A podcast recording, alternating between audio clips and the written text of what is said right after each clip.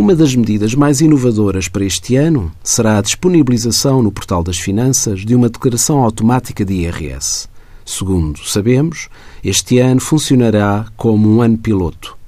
O contribuinte apenas terá de confirmar se a informação que consta na declaração denominada como provisória está correta e, de seguida, proceder à sua entrega. Será um mecanismo mais alargado, semelhante ao que já acontece para a generalidade das deduções à coleta, para os rendimentos dos salários e pensões.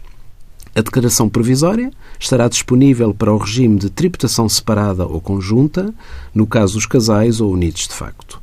Na declaração provisória constará a informação que serviu de base ao cálculo das deduções à coleta, disponível no portal e-fatura, assim como o valor da liquidação provisória do IRS.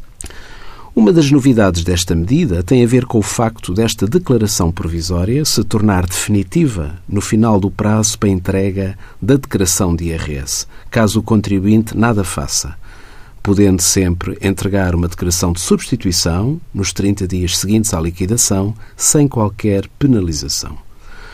O objetivo declarado pelo Ministério das Finanças é acabar gradualmente com a necessidade de entrega da declaração de IRS para os contribuintes que apenas ofiram rendimentos do trabalho dependente, a categoria A, e para os aposentados e reformados, a categoria H, sendo o imposto a pagar ou a receber calculado com base na informação já disponível pela autoridade tributária.